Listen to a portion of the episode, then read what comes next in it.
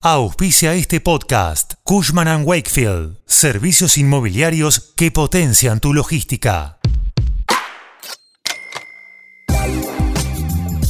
Si bien el preocupante índice que elabora el INDEC mostró una baja a nivel nacional durante el primer semestre de 2022, algunas regiones mostraron un preocupante aumento en el indicador. Te cuento todo a continuación. Soy Fernando Bolán y esto es Economía al Día, el podcast de El Cronista, el medio líder en economía, finanzas y negocios de la Argentina. Seguinos en nuestro canal de Spotify y escuchanos todas las mañanas.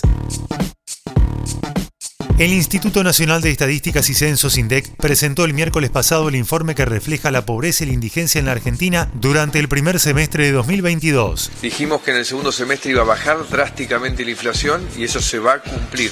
Las mayores incidencias de la pobreza se observan en las regiones del Gran Buenos Aires y Cuyo, 37% cada una, y Noreste 36,7%. Las menores se registraron en las regiones Patagonia 31,4% y Noroeste 36%.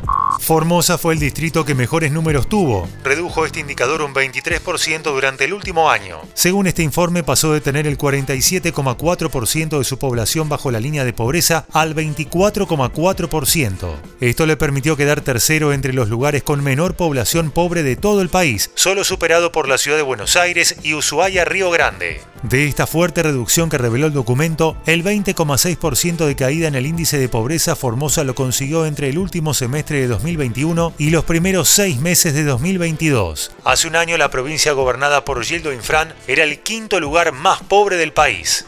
Los conglomerados medidos por el INDEC que registraron un alza en la pobreza desde el primer semestre de 2021 fueron Bahía Blanca, que tuvo un aumento del 1,7%, al igual que Comodoro Rivadavia, la ciudad autónoma de Buenos Aires, que registró un alza del 2,3%, y Vietma Carmen de Patagones, que subió el 4,6%. ¿Cuáles son los lugares más afectados de la Argentina? El lugar con el mayor porcentaje de su población pobre es el Gran Resistencia, en Chaco, donde la mitad de sus habitantes, el 49,9%, se encuentran debajo de la línea que fija el INDEC para desarrollar este índice.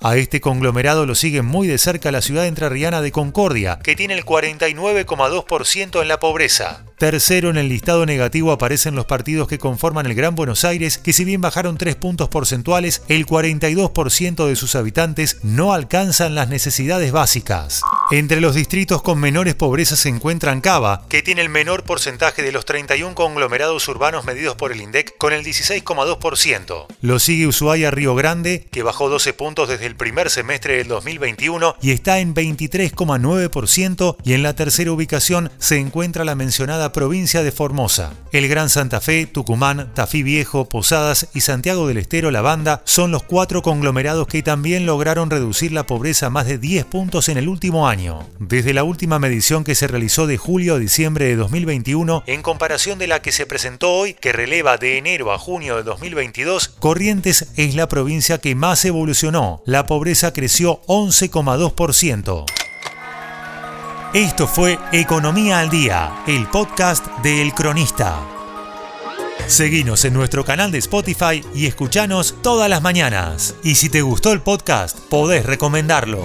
Escucha Historias de Garage, nuestro nuevo podcast, donde todos los martes y jueves te contamos cómo empezaron las marcas que hoy lideran el mercado. Guión Tobias Holkman. Coordinación periodística Sebastián de Toma. Producción SBP Consultora. Hasta la próxima.